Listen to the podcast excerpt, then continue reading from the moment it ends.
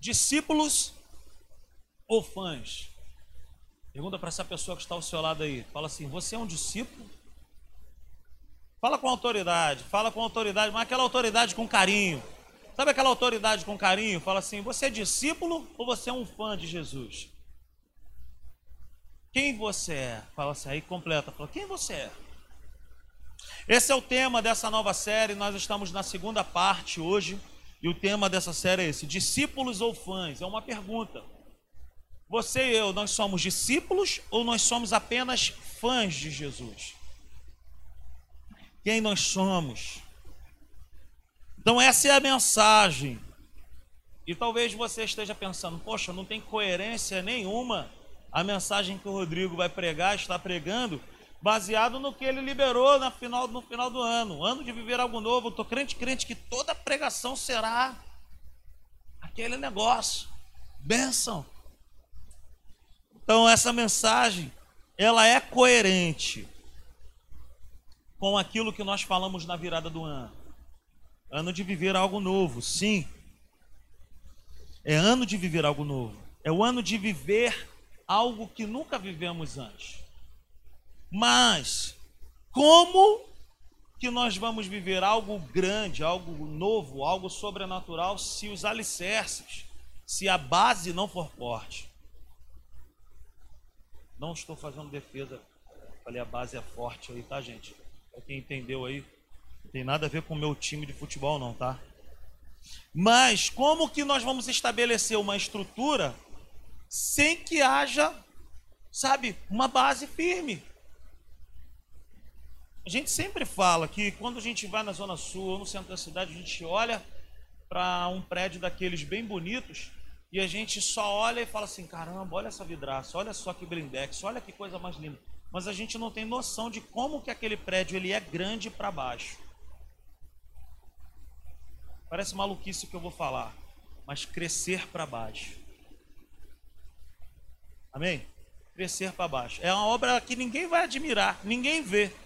É uma parte da obra que ninguém fica admirando. Olha que sapata bonita. Que fundamento bonito. Ninguém vê. Mas é a parte principal de uma construção. Então, como eu e você iremos viver algo novo se nós não estivermos prontos com uma base firme? Diga comigo, eu preciso estar enraizado, firmado em Jesus. Amém? Ninguém resiste ao novo se não estiver com uma estrutura nova. Se você estiver anotando, por falar em anotar, gente, nada mudou. Quem aqui já recebeu alguma vez na vida um caderninho da Simples Igreja? Faça um sinal com as mãos. Cadê ele? Tá onde, gente? Hã? Anota, gente. Pô, me dedico, me dedico demais para fazer umas. Anote, confie num pedaço de papel e em uma caneta, mais do que na sua mente. Anote, não deixe de anotar. Então, nós não podemos viver algo novo se nós não estivermos com uma mentalidade, com uma estrutura firme em Jesus. Ninguém resiste ao novo se não estiver com uma estrutura nova. O próprio Senhor Jesus, ele chega para mim e para você e ele fala no próprio Evangelho de Mateus: não se põe vinho novo em odres, não se põe, sabe, vinho novo em odres velhos. Abra sua Bíblia comigo, ainda no Evangelho de Mateus, no capítulo 9. Estava compartilhando com o Hugo hoje mais cedo o quanto que Deus me abençoou nessa manhã na meditação dessa palavra. Abra comigo aí Mateus 9, a partir do versículo 9. Mateus 9, 9 está escrito assim: olha, passando por ali, Jesus viu um homem chamado Mateus, sentado na coletoria, e disse-lhe: Siga-me. Mateus levantou-se e o seguiu. Estando Jesus em casa, foram comer com ele e seus discípulos, muitos publicanos e pecadores. Vendo isso, os fariseus perguntaram aos discípulos dele: Por que o mestre de vocês come com os publicanos e pecadores? Ouvindo isso, Jesus disse: Não são os que têm saúde que precisam de um médico, mas sim os doentes. Vão aprender o que significa isto: desejo misericórdia, não sacrifícios. Pois eu não vim chamar justos, mas pecadores. Então os discípulos de João vieram perguntar-lhe: Por que nós, os fariseus, jejuamos, mas os teus discípulos não? Jesus respondeu: Como podem os convidados do noivo ficar de luto enquanto o noivo está com eles? Virão dias quando o noivo lhes será tirado e então jejuarão. Ninguém põe remendo de pano novo em roupa velha, pois o remendo forçará a roupa, tornando pior o rasgo nem se põe vinho novo em vasilhas de couro velhas. Se o fizer, as vasilhas se rebentarão, o vinho se derramará e as vasilhas se estragarão. Pelo contrário, põe-se vinho novo em vasilhas de couro novas, e ambos se conservam. Amém, queridos? Quem aqui já não tinha lido esse texto? Eu já tinha lido várias vezes já ouvi várias mensagens, mas eu hoje tive uma, uma nova percepção, uma nova iluminação assim no meu interior, e eu fiquei assim, sabe, fui muito abençoado. Mateus 9:9, Jesus ele tem um encontro com um coletor de impostos, alguém que era odiado pela sociedade. O coletor de impostos era uma das pessoas mais odiadas daquela época. Ninguém gostava de um coletor de impostos. Jesus ele então ele nos surpreende, porque se talvez você entrou aqui pensando que Jesus escolheu pessoas perfeitas para poder caminhar com ele, nós estamos enganados. Ele escolheu pessoas que eram odiadas. Ele escolheu pessoas que não prestavam. Ele escolheu um que fedia peixe e um que era odiado pela sociedade, porque ele era um cobrador de impostos. Veja bem, que legal. Talvez você pense assim: ah, eu não fui chamado para isso, eu não fui chamado para aquilo. Olha, Deus pode contar com você, porque se você era como eu, que também não valia nada, no bom sentido, porque eu não era um, eu nunca fui alguém assim, mas ele me chamou. Mas eu também conheço vários, vários homens e mulheres que eram doidos, varridos, e Jesus chamou e transformou a vida. Por que, que Jesus chamou então esse cara que era odiado? Porque Jesus, quando nos chama, ele não olha com base naquilo que nós somos agora. Ele, quando te chama, ele não chama com base no que você é hoje, mas ele chama com base naquilo que você vai ser transformado. Amém, queridos? Então ele não me chama, ele não te chama com base naquilo que nós estamos, mas naquilo que ele vai nos transformar. Pô, isso é muito legal. Então eles chamam Gideão, que nunca foi um guerreiro de, de, de, batalhas, mas ele fala, um homem forte e valoroso. Ele não era quando foi chamado, mas Deus o fez. Ele chama Noé para ser um construtor naval, nem existia barco na época, ele construiu o primeiro, mas ele não era, mas Deus o fez.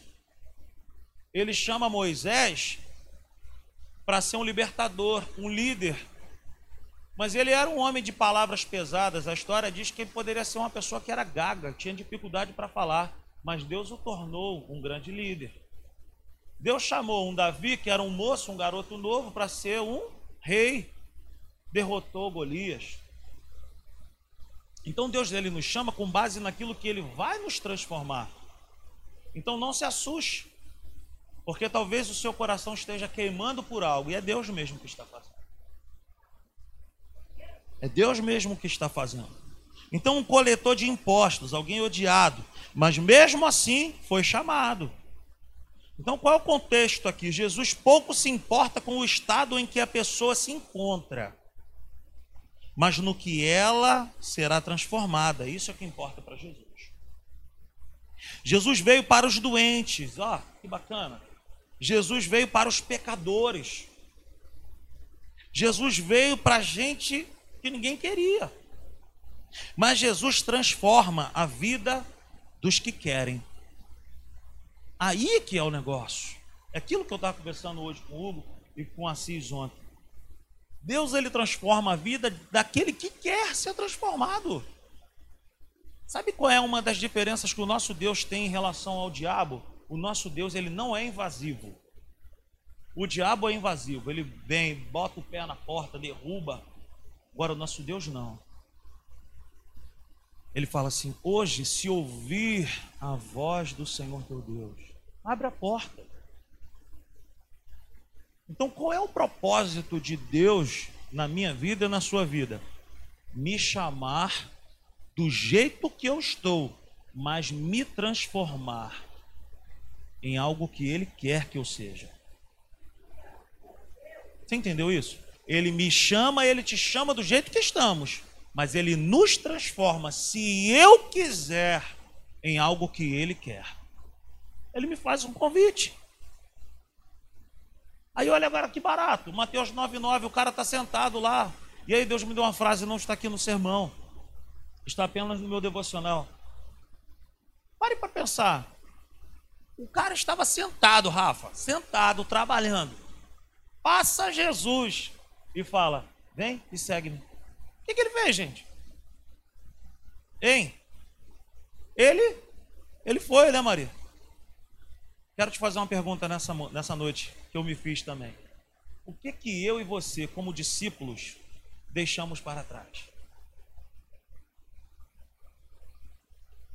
Uma das diferenças maiores na vida de um discípulo e na vida de um fã. O fã não deixa nada para trás. Acaba o show, ele vai embora para sua casa. A vida dele continua e um discípulo. A vida, o coração de um discípulo é diferente. Jesus passou e falou: segue, vem me seguir. E o que, que ele fez? Irmão, ele não falou nem com o patrão dele. Ele não falou com ninguém. Ele simplesmente largou a mesa, a cadeira dele, ó, foi. Como discípulos, o que que eu e você já deixamos para trás para seguir ao mestre?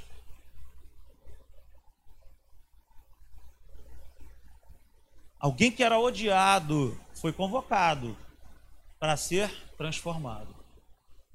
Vamos repetir isso? Alguém que era odiado foi convocado para ser transformado. Amém? Não importa o que nós somos agora, mas naquilo que ele vai nos transformar. Mas o sim tem que ser dado agora. Porque se Jesus se a gente for parar para ver, Jesus não chamou nenhum discípulo falando: Ó, oh, rapaz, vem comigo, vamos andar junto, vai ser um grande barato, vem comigo, vai ser legal, eu vou curar as pessoas, eu vou fazer isso, aquilo. Você já viu Jesus fazer isso com alguém? Ele não fez promessa nenhuma, ele só falava: vem e me segue. Qual é a garantia que esses caras tinham, meu irmão? O que, que esses caras viram em Jesus?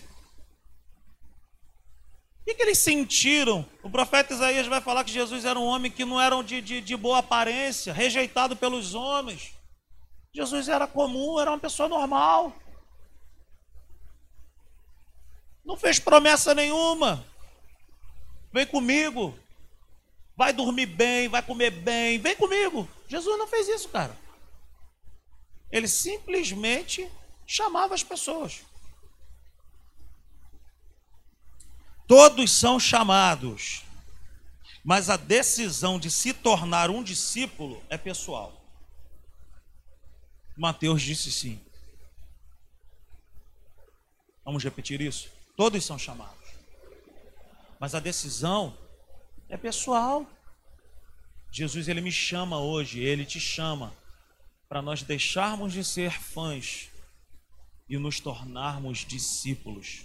Os fãs ficam, os discípulos seguem. A simples igreja é um lugar de fazer discípulos. Não são os meus discípulos, nós falamos aqui no domingo. Eu tenho pavor disso. É um lugar de nós fazermos discípulos para Jesus, de nos tornarmos discípulos dele, semelhantes a ele, sentados ao pé dele, falando: Fala que eu quero te ouvir, fala que eu te escuto, como aquele programa na madrugada. Quem já chegou muito louco de madrugada, e já ligou a televisão, falou e estava lá, fala que eu te escuto. Aí começa assim, ó. Comigo. Tá falando comigo. Tem gente fazendo assim, ó. Eu conheço.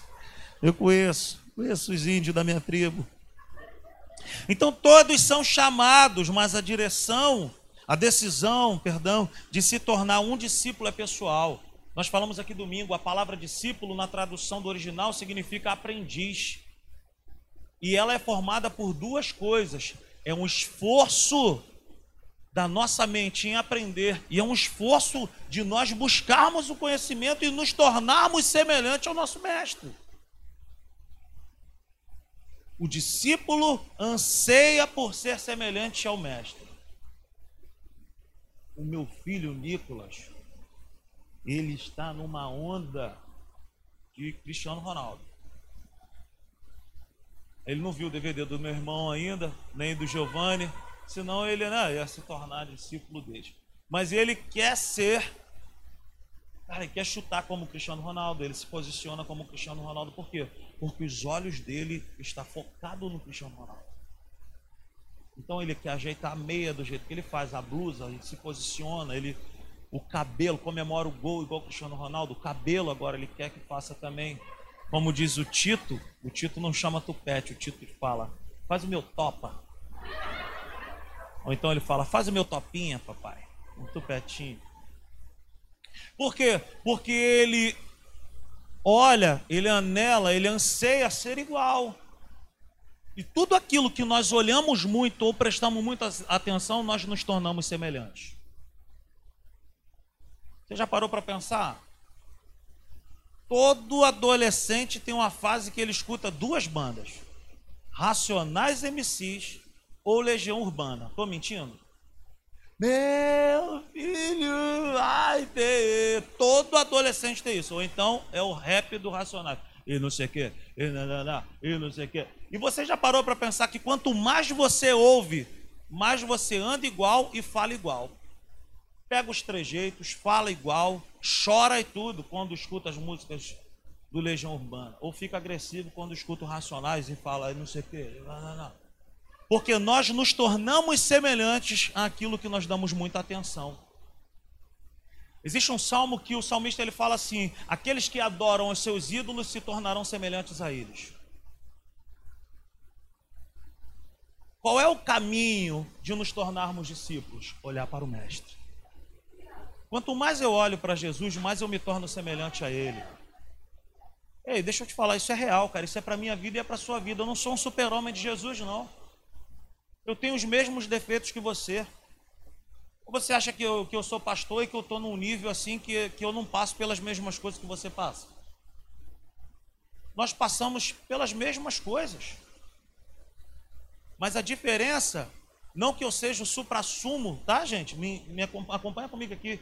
A diferença é que na vida de qualquer pessoa, quanto mais você olha para Jesus, mais você se torna semelhante a Ele. Agora, quando nós tiramos o, os olhos dele, aí as coisas dão ruim. Mateus capítulo 9.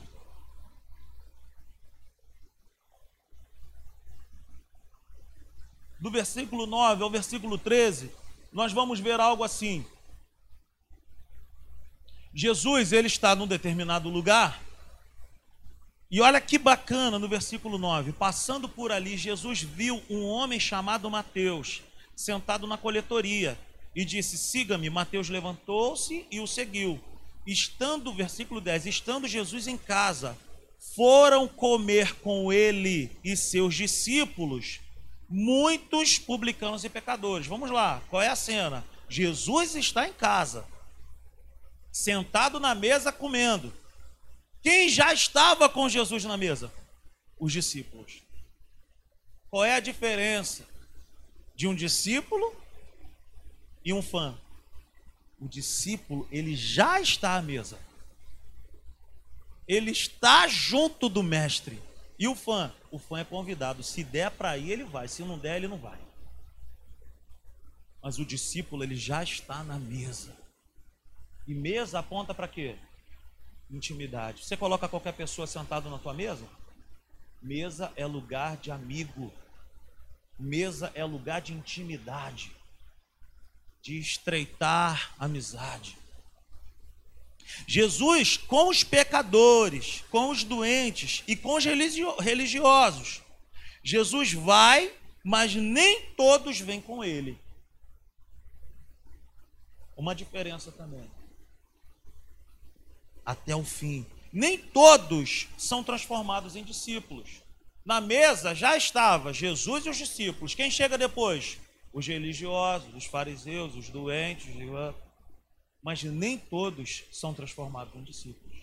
Existem pessoas que não abrem mão dos seus ideais, da sua crença, da sua forma de viver, porque elas preferem estar fora da mesa do que se assentar à mesa com o mestre.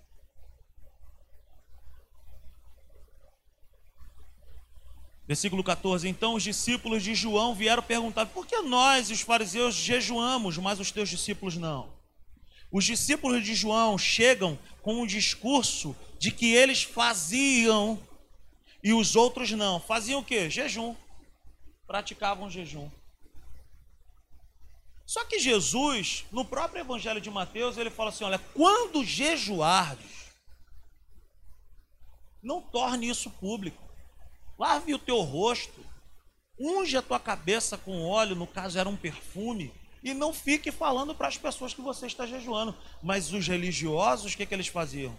Por que, que nós jejuamos e vocês não? Eles explanam que estão jejuando.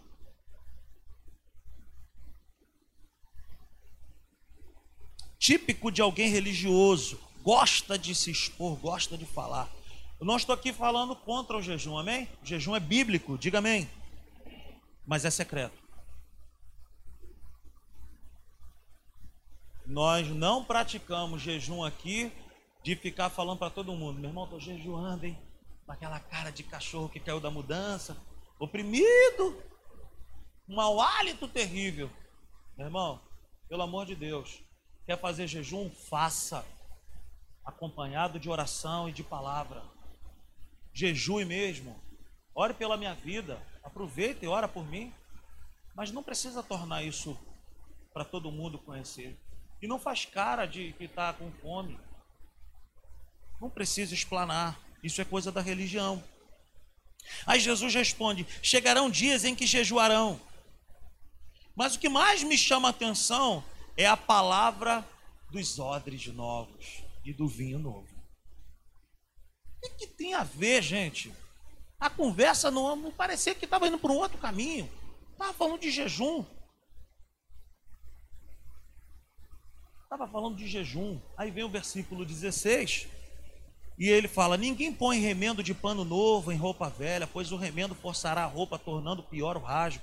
Nem se põe vinho novo em vasilhas de couro velhas. Se o fizer, as vasilhas se rebentarão, o vinho se derramará e as vasilhas se estragarão. Uma tragédia. Pelo contrário, põe-se vinho novo em vasilhas de couro novas, e ambos se conservam.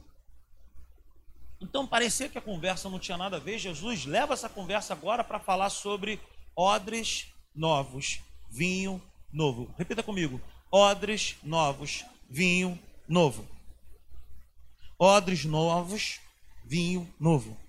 Diga comigo: odres, recipiente, uma estrutura, vinho novo, vida de Deus, vida transformada mais uma vez, odres, estrutura, o recipiente, vinho novo, vida de Deus, vida transformada. A Bíblia me compara e te compara a vaso e a odres. Dois recipientes que precisam estar prontos para receber algo. Mas nós vamos falar aqui dos odres que, que servia um odre? O odre ele era feito de, de pele de um animal e ele era utilizado para ser depositado o quê? Vinho. Só que o vinho ele tem um processo de fermentação, ele tem um passa por um processo de transformação. E esse processo é tão poderoso que se o odre for velho e o vinho for novo, ele estoura o odre. Então, o processo que começa dentro e exala para fora o processo de fermentação do vinho. E é, um processo, é um processo que é silencioso, não tem barulho, não tem pavio que faz estourar. É um processo que começa dentro e exala para fora.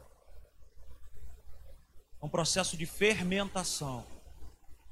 Os odres apontam para a minha vida e apontam para a sua vida. O vinho novo não combina com odres velho. Vamos repetir isso. O vinho novo não combina com odres velho. A vida de Deus não combina com uma mentalidade velha. Os odres é a nossa mentalidade. Se a minha mentalidade hoje for uma mentalidade velha, da velha natureza, eu não consigo suportar ou receber a vida nova que Deus tem para me dar. Se a minha mentalidade não for uma mentalidade de discípulo, mas for uma mentalidade de fã, eu não consigo, sabe, suportar, me manter de pé, porque as duas coisas não combinam. Por isso que odre novo, vinho novo, odre velho, vinho velho. Eu quero te convocar nessa noite para você e eu deixarmos de ser ou deixarmos de viver como recipientes velhos. Porque o que Deus tem para derramar sobre a minha vida e sobre a tua vida é algo novo. Só que o novo combina com o novo, o velho com o velho. Aleluia. Mais uma vez, o vinho novo não combina com odres velhos. A vida de Deus não combina com uma mentalidade fora de Deus. Quem me entende nessa noite, diga amém. Então, assim, o processo de nos tornarmos discípulos passa por esse procedimento de deixarmos uma estrutura velha e adotarmos algo novo. Não existe possibilidade nenhuma de receber algo de Deus, algo novo em uma estrutura velha. Não tem como ser discípulo se a nossa mentalidade continua como fã, que dá atenção para Deus, se dedica a Deus, que busca a Deus quando dá, quando quer, quando pode. A vida de um discípulo não é assim. É totalmente contrária. A vida de um discípulo é devoção a Deus. Eu não estou dizendo que nunca mais tu vai no Maracanã, tu vai. Não estou dizendo que nunca mais tu vai na tua casa de praia, na tua casa da serra, tu vai. Não é nada disso. Não estou dizendo que tu nunca mais vai se divertir com a tua família, que tu nunca mais vai no restaurante. Não é isso. Ser crente é o maior barato dessa vida, meus irmãos. Nós somos o povo mais feliz dessa terra, porque conosco, no nosso meio, está o Senhor. E aonde o Espírito Santo está, está o quê? A liberdade, a alegria.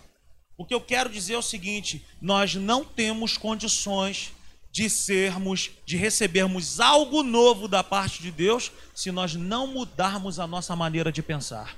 E um discípulo diariamente, constantemente, ele tem que sondar o seu coração e fazer uma autoanálise, autoanálise dizendo: Senhor, vê se há em mim algum caminho mal. Muda, Senhor.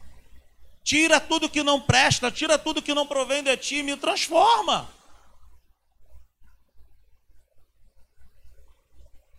O processo de sermos discípulos passa por uma mudança de pensamentos que transforma tanto que até o comportamento muda. Não é que a vida de Deus ou o andar com Deus é destrutivo. No caso, né? Poxa, será que não pode vinho velho, vinho novo num odre velho? Não tem como. E não é culpa do vinho, é culpa do odre. Não significa. Não, não, não, o que eu quero trazer para nós nessa noite é que não adianta nós, sabe, clamarmos a Deus e cantarmos ao Senhor e isso e aquilo, mas se nós não formos transformados de dentro para fora, Deus ele não vai dar algo novo para nós, ele não vai liberar sobre nós algo novo. Por quê? Porque nós não vamos suportar e nós vamos perder tudo aquilo que ele investiu em nós. E a culpa não é de Deus, a culpa é do odre. E o odre somos nós. Quem me entende, por favor? Diga comigo: o problema não é de Deus, o problema é do odre. Quando se tem um coração de discípulo, se suporta o processo de transformação. O que faz eu e você continuarmos constantemente na presença dEle é esse desejo de ser transformado de dentro para fora.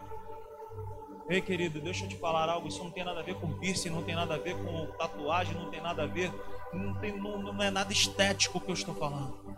É uma mudança aqui, é na maneira de pensar, é uma mudança que é de dentro para fora. É uma mudança onde muitas vezes nós vamos ter que falar assim: ah, isso não tem mais nada a ver comigo, eu sou um discípulo do Senhor, isso não faz parte mais da minha vida, eu quero viver algo de Deus, eu quero algo novo. Então, o que me faz viver algo novo? A transformação que eu deixo o Senhor fazer dentro de mim. Vamos repetir isso. O que me faz receber algo novo é o nível de transformação que eu permito o Espírito de Deus fazer em mim. Aleluia. Aplauda o Senhor nessa noite. Aleluia. Aleluia. Nessa noite, eu quero te fazer uma pergunta que serve para mim também. O que nós precisamos deixar para trás, como Mateus deixou? Mateus deixou a sua segurança. Mateus deixou o salário dele para seguir ao Mestre. E agora, depositando toda a sua esperança, toda a sua confiança no Senhor. Aleluia, quem está entendendo isso? O que nós vamos deixar para trás para sermos discípulos dele?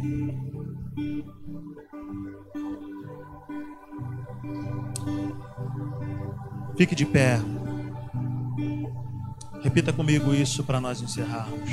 Deixe o novo de Deus nos transformar. Mas não se esqueça de mudar o odre, para que nada se perca. Aleluia. Queridos, deixa eu falar algo para nós. É uma decisão. Não se negocia o processo do odre tem que ser transformado. Tem que trocar para guardar o novo. Tem que mudar dentro para poder receber algo novo. Senão nós perdemos. E a culpa não é de Deus.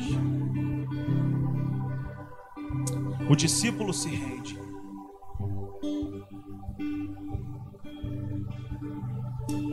por ele não se render, ele não estoura, ele não rebenta, ele se submete.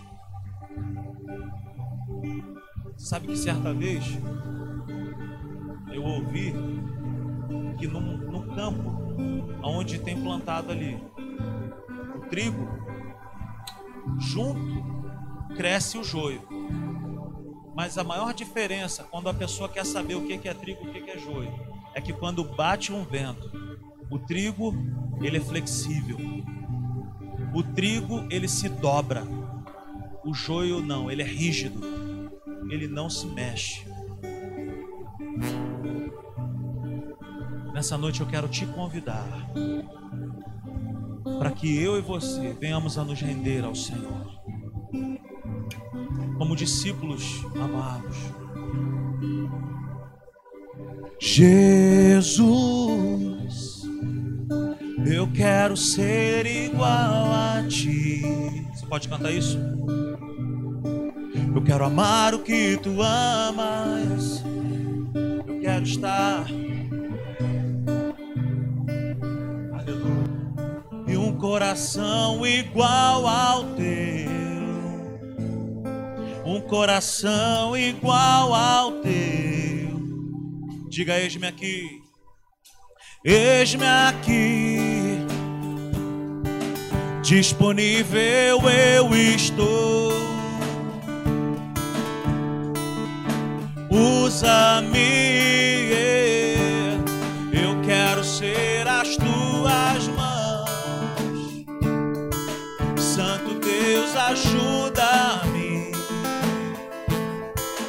Santo Deus, ajuda-me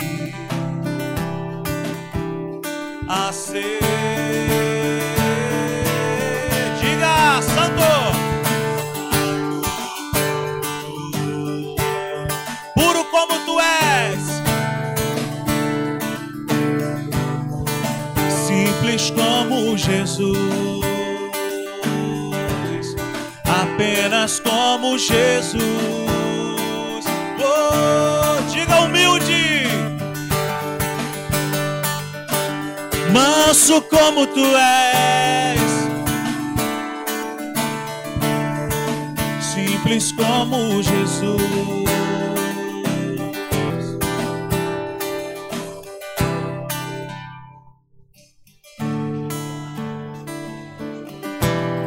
Tira o meu prazer pelo pecado. Coloca, Senhor, o teu caráter. Coloca o caráter de Jesus em mim. Uh! Tira o meu prazer pelo pecado. Cante isso com autoridade nessa noite. Coloca o teu caráter, Senhor.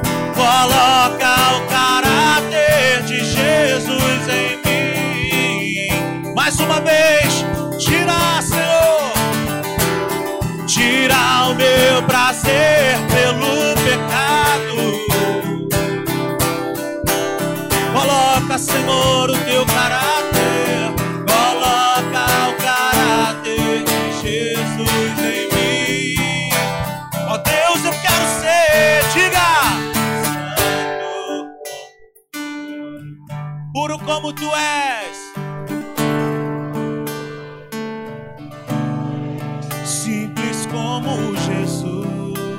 transformada, rapaziada. É isso aí, deixa essa presença de Deus transformar a nossa vida, humilde manso como tu és.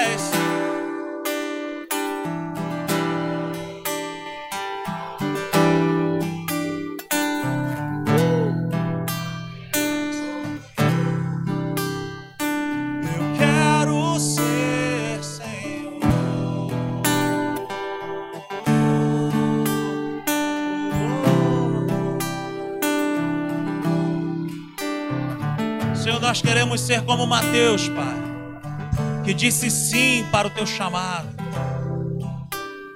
que deixou muitas coisas para trás, porque deu muito crédito ao Senhor, deu atenção ao que o Senhor tinha para falar.